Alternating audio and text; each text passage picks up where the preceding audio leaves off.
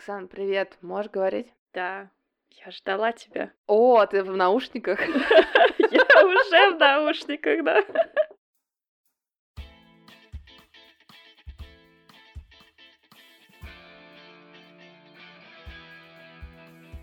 Клуб анонимных заусталых. Просто из этого Stockholm International Swimming Club. Вот нам все время ругают, что длинное название, надо одно слово убрать и переименовать анонимных заусталых. Да.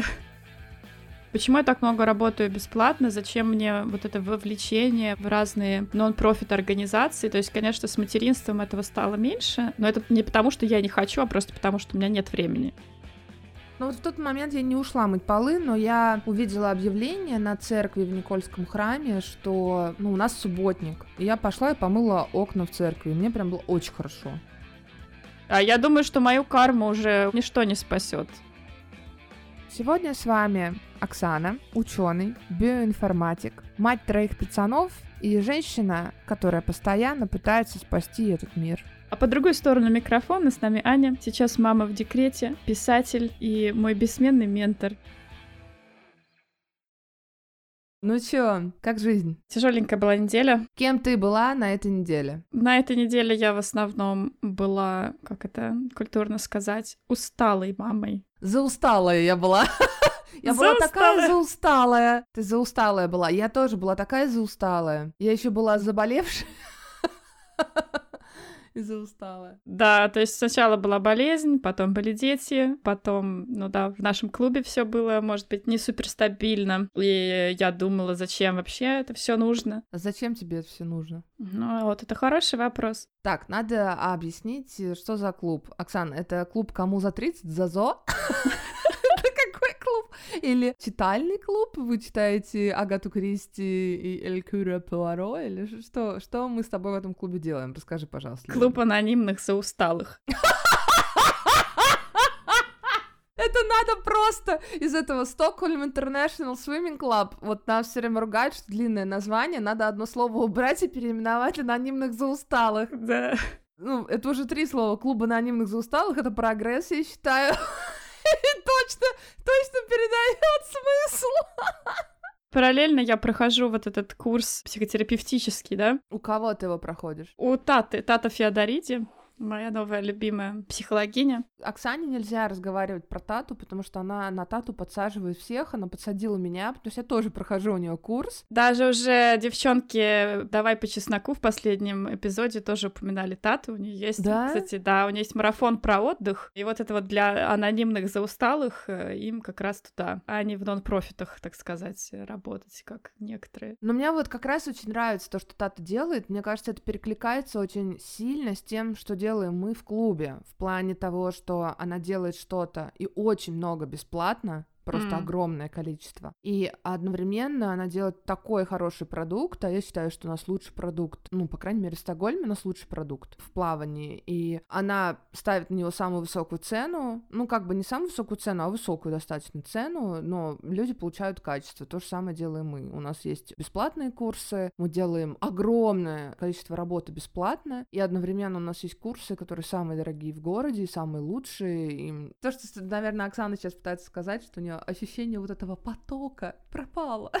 во время работы, и его надо периодически ловить, но я у Таты тоже беру курс э, искусства психотерапии сейчас, а ты, по-моему, берешь «Я ребенок, да? Да, то есть это такая более крупная программа, в которой ты копаешься. Четыре месяца почти. Да. Ну вот, короче, мы вам ее рекомендуем, но я еще могу сказать, что я была в терапии три года, потом у меня вот был перерыв шесть, и я вернулась сейчас. Оксана, получается, была в терапии 6 лет и продолжает быть. И когда ты приходишь на такие продукты, как у Таты, тебе, конечно, очень сильно пригождается вот это то, что ты прошел терапию, потому что ты понимаешь, о чем она вообще говорит. Я думаю, что неподготовленному, например, человеку взять вот этот курс, который я беру про искусство психотерапии, будет достаточно трудно. Ну, понять вообще хотя бы термины, что происходит. Да, ну, например, я ребенок, я думаю, зашло бы даже человеку, который только сталкивается с этим, потому что там тоже идет много базы, организации и поддерживают кураторы. То есть это такой хороший старт, потому что не всегда тоже есть силы прям пойти на личную терапию. Это все таки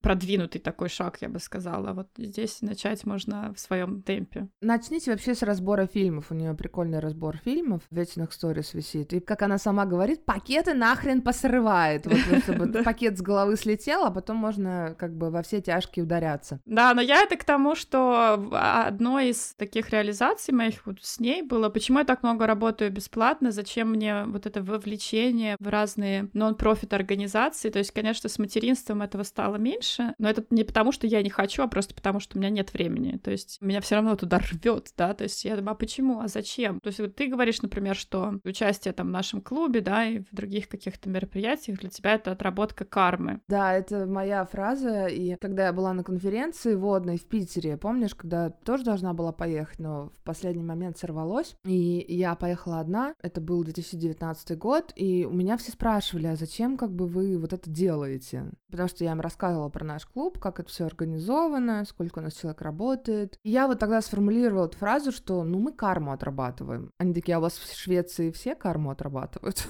Типа, у вас там что, как бы, какая-то новая религия? Да, но не все, кто хочет отрабатывать карму, создают свою школу плавания и начинают обучать плаванию беженцев. Почему просто не оформить месячный перевод в какую-нибудь благотворительную организацию? Ну, смотри, вот что для тебя вообще понятие это отработка кармы и зачем ты это делаешь? Какая у тебя мотивация? Почему тебя постоянно тянет спасать мир? Я думаю, что если психоанализировать эту ситуацию, то, наверное, в этом есть что-то такое, как побег от себя, я вообще такой эгоистичный, видимо, человек. То есть для меня это не столько отработка кармы, сколько самореализация. И изначально в очень раннем возрасте я увереннее всего чувствовала себя вот в этой ситуации контроля и помощи да, то есть это в каком-то смысле, может быть, чувство превосходства. Я думала, что я стану учителем, например, какое-то время, потому что мне нравилась вот эта вот ситуация, когда я что-то учу кого-то, да, они все на меня смотрят. Мне кажется, это оттуда. То есть вот в этом нету ничего благородного, если быть очень честной с собой. Мне хотелось бы вернуть тебя в эпизод, где мы говорили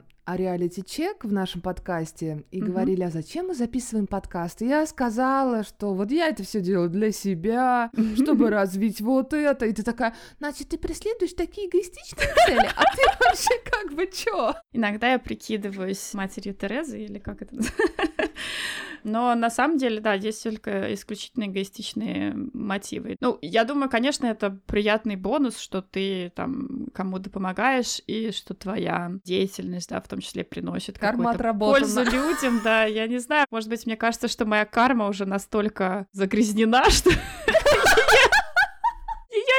очистить никакое количество. Ах ты дрянная девчонка, что ж ты там такое творишь, когда мы не видим, что тебе так много надо работать на благотворительность, чтобы все свое отработать, вообще кошмар. А я думаю, что мою карму уже ничто не спасет.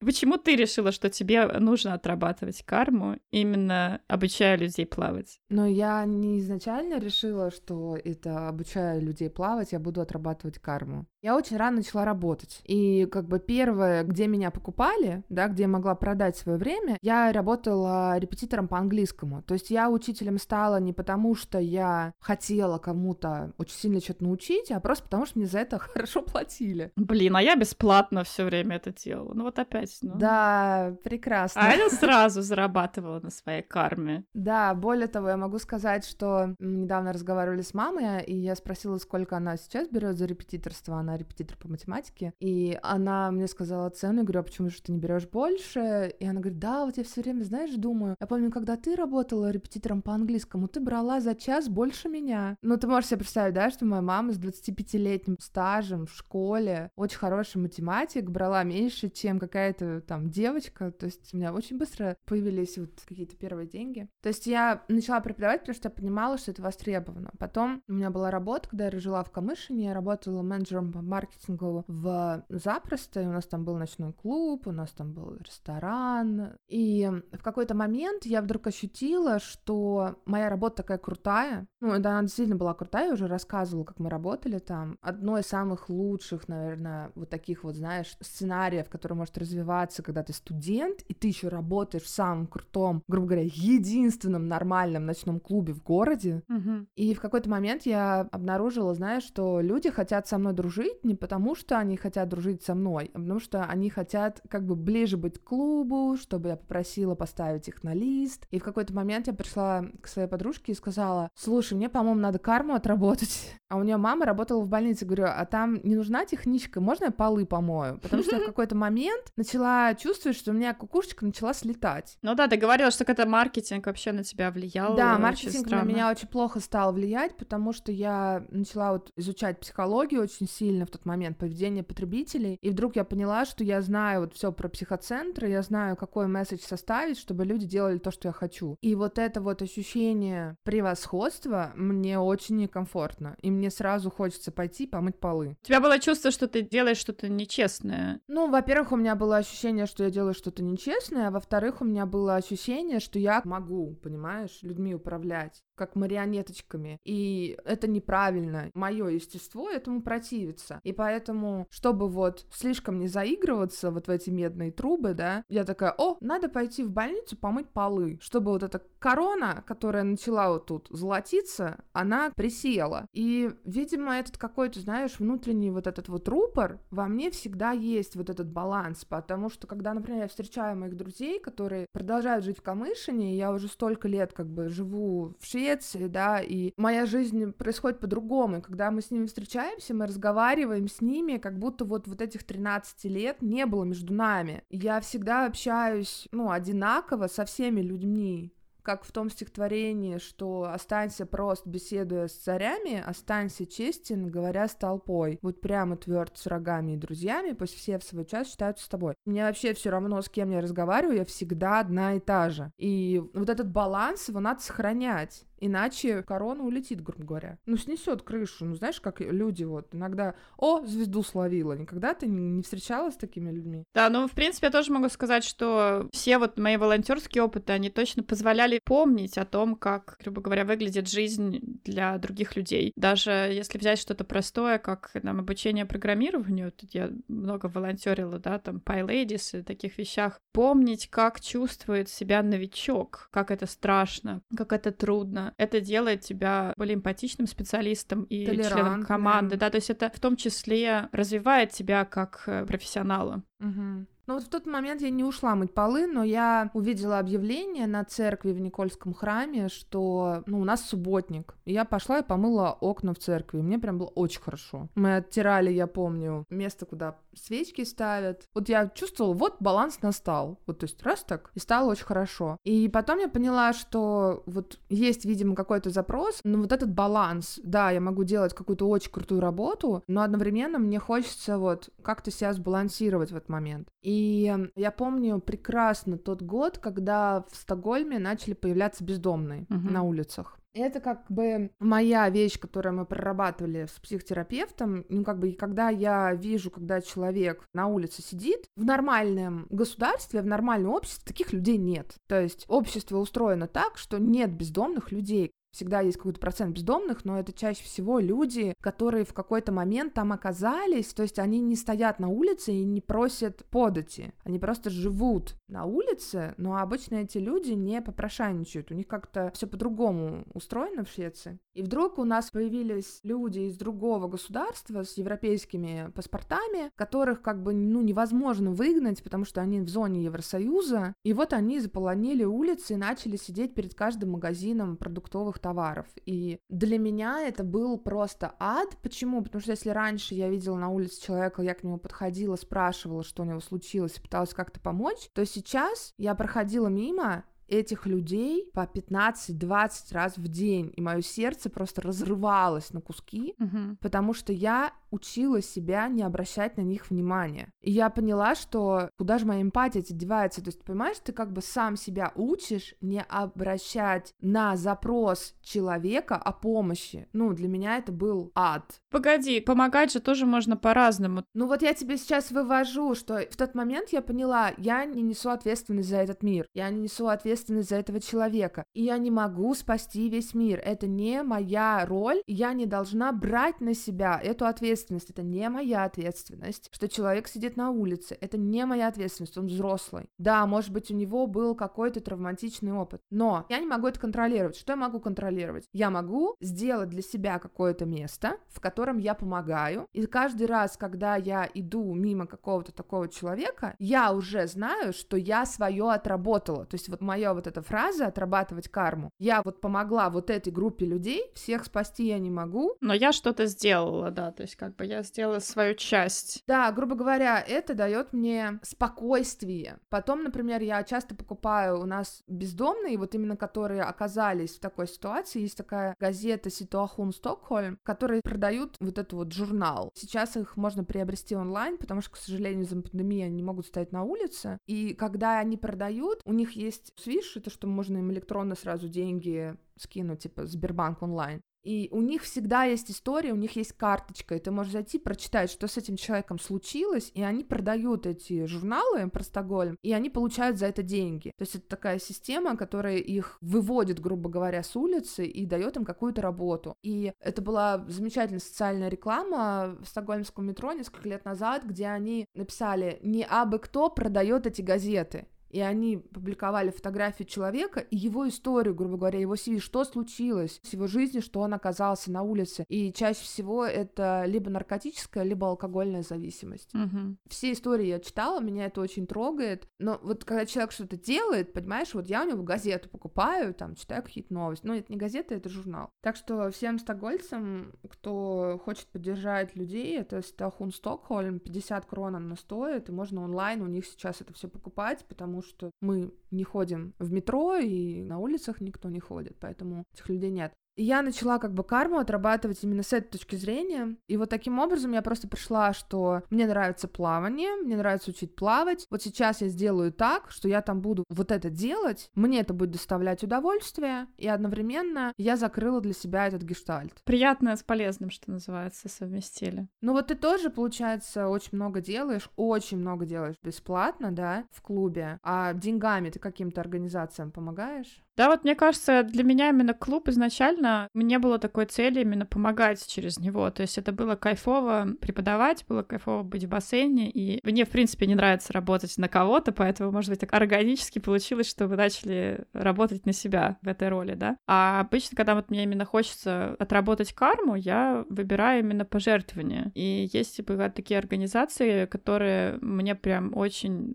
близко к сердцу, то, что они делают. Я поддерживала организацию Водяновой. Ты говоришь про Naked Heart Foundation? Да, Naked Heart Foundation, да, это вот до того, как мне появились дети, мне всегда вот Водянова меня очень вдохновляла, и в том числе, как она поддерживает людей с ограниченными возможностями и другие инициативы. А потом, когда появились дети, то, ну, как я там уже рассказывала, они родились недоношенными, и они попали в отделение интенсивной терапии, и происходит донашивание уже в больнице, да, и часто у этих детей появляются проблемы со здоровьем, которые как бы на всю жизнь, но самое такое основное, это что очень долго им нужна помощь с кислородом. И в Швеции нас э, через пять месяцев пребывания в больнице нас уже выписали домой, и это называется медицинское обеспечение на дому. То есть все оборудование, кислородные баллоны, конденсатор, маски, все это предоставляется государством бесплатно, и ты, соответственно, можешь заботиться о своем ребенке уже дома. И они, естественно, выздоравливают намного лучше, ты восстанавливаешься лучше.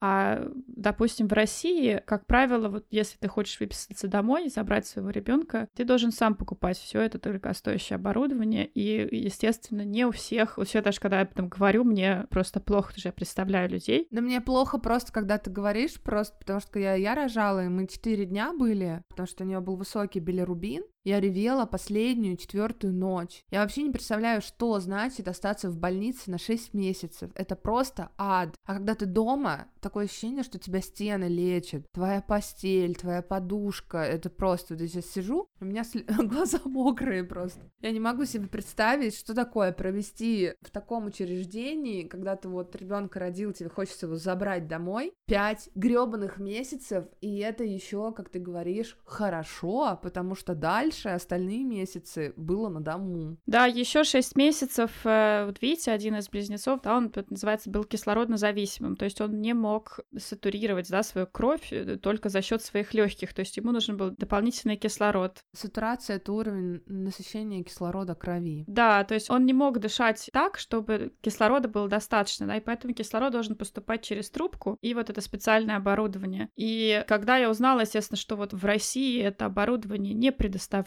и что у тебя нет выбора, да, то есть либо ты отключаешь как бы, ребенка от этого оборудования, либо ты покупаешь его сам, либо он остается в больнице, где у тебя даже не всегда есть возможность совместного пребывания. И вот есть такая организация, называется «Право на чудо». Родители, в общем, недоношенных детей ее организовали, благотворительный фонд, и они закупают и предоставляют, значит, семьям недоношенных детей вот это кислородное оборудование безвозмездную аренду. Оно стоит очень дорого. Стоимость одного комплекта 95 тысяч рублей. Да, это вот только оборудование. И дальше уже баллоны, трубки отдельно и так далее. То есть, естественно, это неподъемная сумма для многих. Вот, и они собирают пожертвования, и помимо этого они предоставляют психологическую помощь родителям, которые оказались в такой ситуации. У них есть школа для недоношенных родителей. То есть, э, таким организациям... Для родителей как бы, да. недоношенных или для недоношенных родителей? детей? Да, ну понятно, что... Я недоношенный родитель, потому что я все время говорю, Робин, возьми меня на ручки. Мужу, в смысле, говорю. Я тоже хочу на ручки, я недоношенный родитель. Да, да. Вот, в общем, обязательно мы дадим ссылку на эту организацию. На все организации мы дадим ссылку, чтобы все было, можно было посмотреть. То есть ты помогаешь деньгами им? Да, я помогаю деньгами им и периодически помогаем фонду Рональд Макдональд. Но это всемирная организация, мы помогаем шведскому филиалу, да, то есть это организация, которая оплачивает дома пребывания для родителей, дети которых лежат в больнице. И мы до сих пор, когда Витя ездит в другой город на какие-то медицинские процедуры, мы там останавливаемся, это в городе Линчопинг, и тоже у меня просто восхищение вызывает то, насколько они хорошо это все организовали, и их идея это то, что ты чувствуешь себя как дома, да, вне mm-hmm. дома, потому что реально долгосрочное пребывание в больнице это, ну, так скажем, not recommended, да, то есть и поэтому все, что может сделать это время хотя бы немного менее хреновым, это вот просто я всеми руками и деньгами за. Обрати внимание, как интересно. Мы более-менее тогда выводим формулу, да, что у нас болит, то мы отрабатываем. То есть, да. грубо говоря, что мы прочувствовали, то мы отрабатываем, либо мы поняли, что мы можем отдать, что нужно рынку. В принципе, это очень похоже на работу, да, только ты получаешь удовлетворение вместо денежных сумм. Или ты отдаешь деньги, получаешь удовлетворение. То есть это взаимообмен общества, это постоянный бартер ты мне вот это, я это тебе. И ты начинаешь понимать, почему вот именно этой организации надо дать денег, потому что тебе эта тема близка. И я хочу сказать, что вот, например, вот у меня есть собака, да, и, естественно, деньги я посылаю в приют. Кстати, приют для животных в городе Камышине, кот и пес. Точнее, я даже это делаю с аккаунта моей собаки. Вот, твоя собаки есть аккаунт? Ну, в Инстаграм аккаунт, эта сучка популярнее меня. У нее 5000 подписчиков. Не, ну правда, моя собака Холли Свидиш Бигл, у нее ник в Инстаграме, я тоже дам ссылку, у нее 5000 подписчиков, а у меня, ну я правда их очень сильно почистила, 400.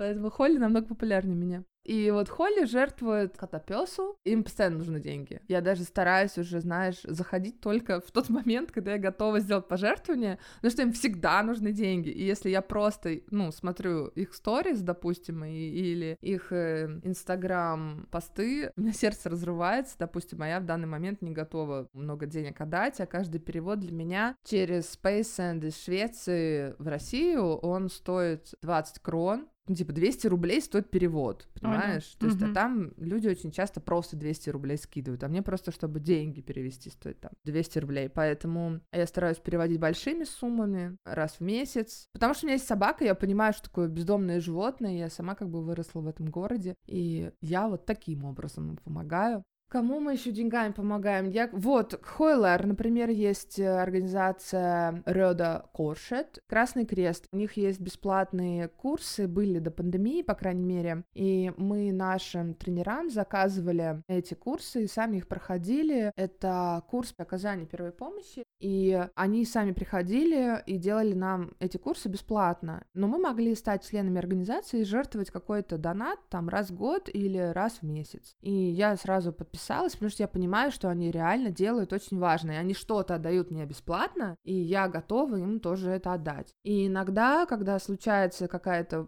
очень сильная беда с какими-то друзьями или знакомыми, раковые какие-то заболевания, люди, обычно пережившие рак, начинают делать э, сборы на своей странице в социальных сетях в пользу, я говорю сейчас о шведских знакомых, в пользу Barn Cancer Fonden, это шведский фонд детей, борющихся с раком, и я всегда стараюсь участвовать в этих сборах, если я их вижу. Кто-то делает это, ну, например, у меня сегодня день рождения, не дарите мне ничего, не покупайте, угу. просто возьмите и переведите деньги туда. Тоже, мне кажется, очень хорошая тема. Про фонд еще ты упомянула рак. У меня есть эм, российский фонд моей знакомой, с которой я познакомилась на реабилитации с Вити. У нее есть дочка, которая пережила рак крови, и он еще результировал в ДЦП. То есть очень такая тяжелая ситуация и тяжелая история. И вот она как раз всю свою жизнь посвятила помощи таким детям, то есть полностью лечение этой девочки. Девочку зовут Лия, и также называется благотворительный фонд, который помогает вот детишкам со всего СНГ, которые именно болеют раком на лечение, которое не всегда как бы доступно. Опять же, в странах СНГ лечение, реабилитация, они вот реально спасают жизни. Особенно как-то важно почему-то, что для меня, да, что я именно знаю ее лично. Там целая команда уже работает, но она в контакте с этими людьми. Она, кстати, сама тоже специалист по маркетингу. И вот она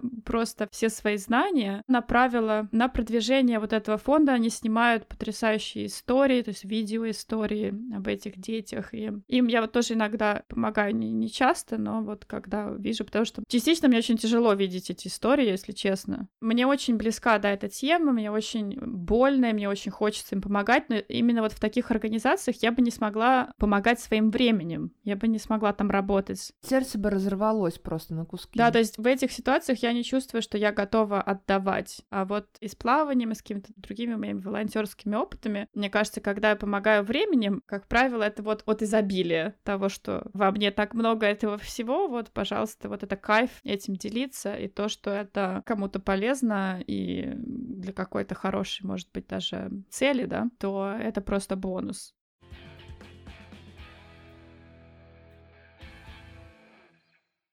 В общем, мы с тобой поговорили сейчас о том, что можно помогать деньгами, можно помогать временем. Мы поговорили, зачем мы это делаем. Но у благотворительности, когда ты творишь благо, есть еще бенефиты. И вот, например, один из бенефитов, что участвуя в разных таких организациях, ты можешь еще прокачать свою карьеру. Например, мы девушки из IT, несмотря на то, что у нас плавательный клуб.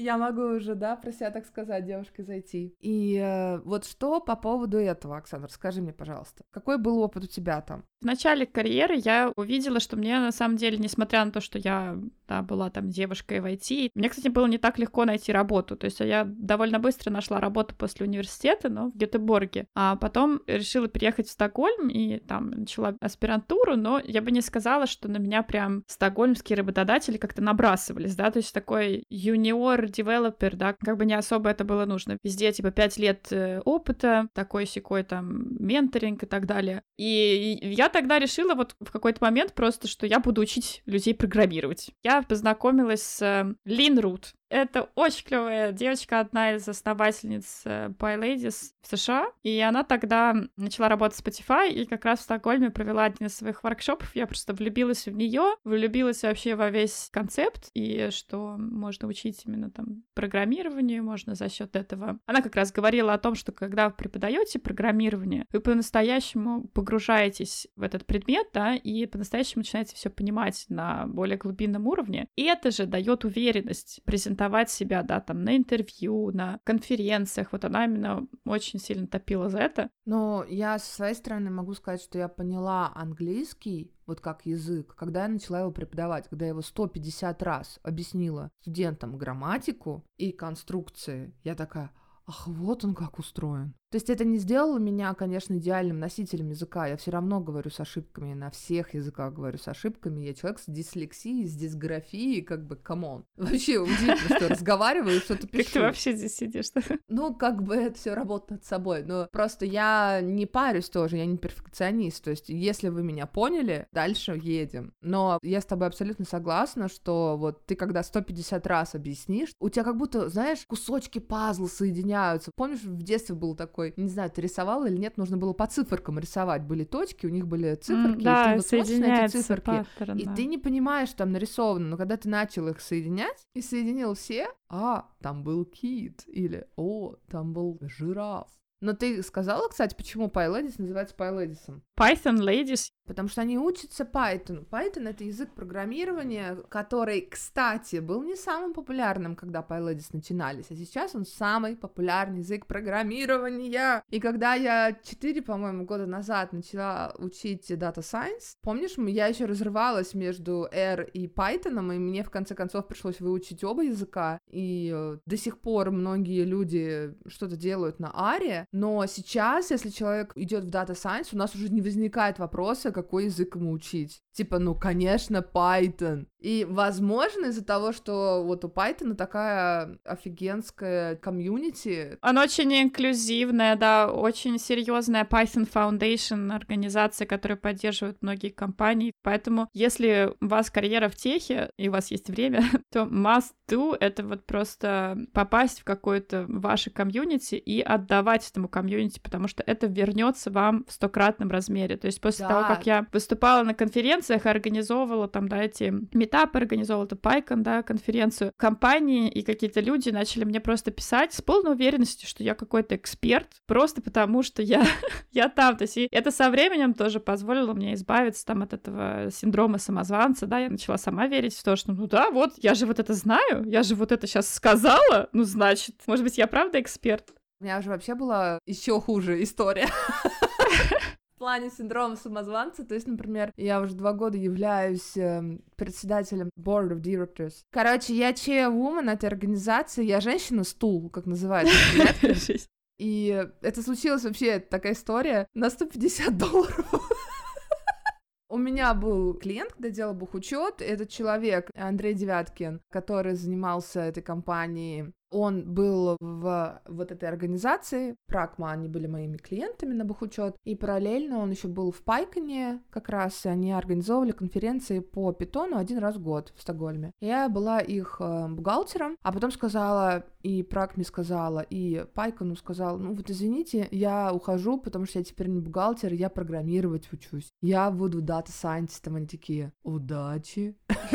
А потом, когда реально, ну, через год я вышла на работу, и они увидели, что я реально работаю теперь в этой сфере, да, то есть так, окей. Такой, а ты не хочешь нам теперь еще с организацией конференции помогать? И я начала им помогать с организацией конференции, и через год они меня выбрали вот этим вот председателем этого совета, этой женщинным стулом я стала ну, мы начали делать конференции, у нас очень хорошие результаты, ну, в плане того, как мы увеличились, как мы увеличивали бюджет, сколько спонсоров мы привлекли. Это очепушенное количество работы в очень сжатые сроки, то есть это три Да, и все это бесплатная просто. работа, чтобы вы понимали, да. Все это бесплатно, но ты знакомишься со всем сайте, со всей этой IT-тусовкой. Ты сам, естественно, если хочешь, ты выступаешь. Я ездила, например, на такую конференцию в Минск, меня приглашали. Меня приглашали уже в другие страны, я просто не могла это влепить в расписание, или там у меня не было какого-то доклада, да, с которым я могла бы поехать и сделать, да, презентацию, потому что даже подготовка презентации занимает очепушенное количество времени. Но все равно частично я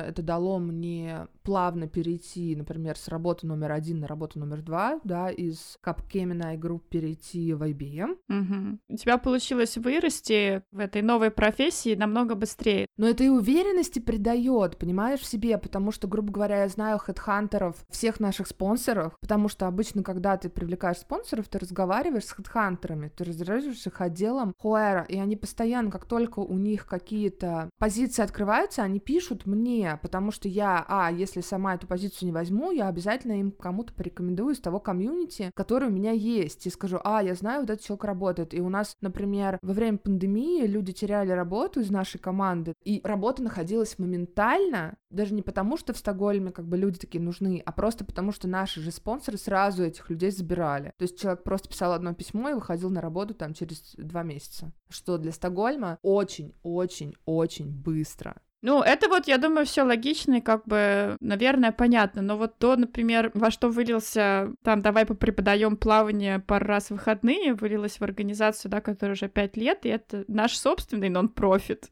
Да, это, конечно, уже другой уровень ответственности. И потом мы начали получать государственное финансирование, то есть это был опыт подачи на гранты. Я вижу, что это офигенно бесценный опыт именно и направление организации, да, потому что как бы не так сильно отличается от управления компанией, это просто другое бюджетирование, да, а так все основные принципы, они есть. Ну, часто люди спрашивают, а зачем? Зачем тебе это, да? Почему так вот на данный момент нам важно еще иметь свой собственный нон-профит, который даже не про технологии, да? Я не знаю, это, наверное, то, что мы завернем и отнесем к психотерапевту.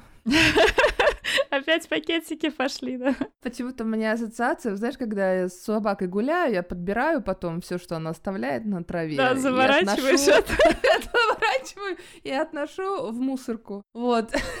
Ты вот когда говоришь, опять пакетики, я представляю все эти пакетики, а у меня еще, кстати, пакетики, они пахнут хорошо, они ароматизированные. Твой муж тогда комментировал их. У Ани даже пакетики для говна собаки пахнут парфюмом. Но я к чему? Я к тому, что, конечно, в какой-то момент нам это может стать неактуальным. Главное вот этот реалити-чек сделать и понять, и как бы обсудить это друг с другом, и обсудить это с психотерапевтом, потому что, естественно, жизнь меняется, может быть, что-то уже не актуально, может быть, что-то актуально.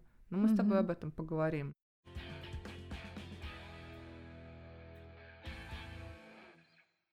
Смотри, мы с тобой теперь уже поговорили о деньгах, о времени, о том, как вы можете прокачать свою карьеру жертвуя свое время, то есть бенефиты получить вы можете еще там, но вы можете еще и путешествовать по миру, работая за какие-то скромные деньги и неся благо обществу. И у тебя есть такой офигенский опыт. Может, ты поделишься им? Да, конечно, к сожалению, корона накладывает свой отпечаток. Я даже не знаю, как выглядит все сейчас, но вообще как бы в западном обществе, да, очень э, популярно вот брать какие-то gap year, да, что ты путешествуешь, и в том числе за счет волонтерской да, работы. И я всегда мечтала это каким-то образом организовать. И вот э, частично мне это удалось. На три месяца я поехала в Южную Африку, чтобы попробовать себя в том числе как учителя и, соответственно, пожить именно... То есть я до этого уже была в ЮАР, но как турист. А тут мне хотелось увидеть все это изнутри. И я нашла такую организацию, которая называется Сатит. Здесь программа была полностью бесплатная для меня, то есть мне предоставляли жилье, еду, соответственно, но работала я бесплатно. Это было очень круто, и до сих пор благодарна Эндрю, это тоже глава там этой организации Сатит. Это находится в природном заповеднике недалеко от Кейптауна, и до сих пор ЮАР разгребает последствия апартеида, и этот э, район, он неблагополучный. И вот этот оазис посередине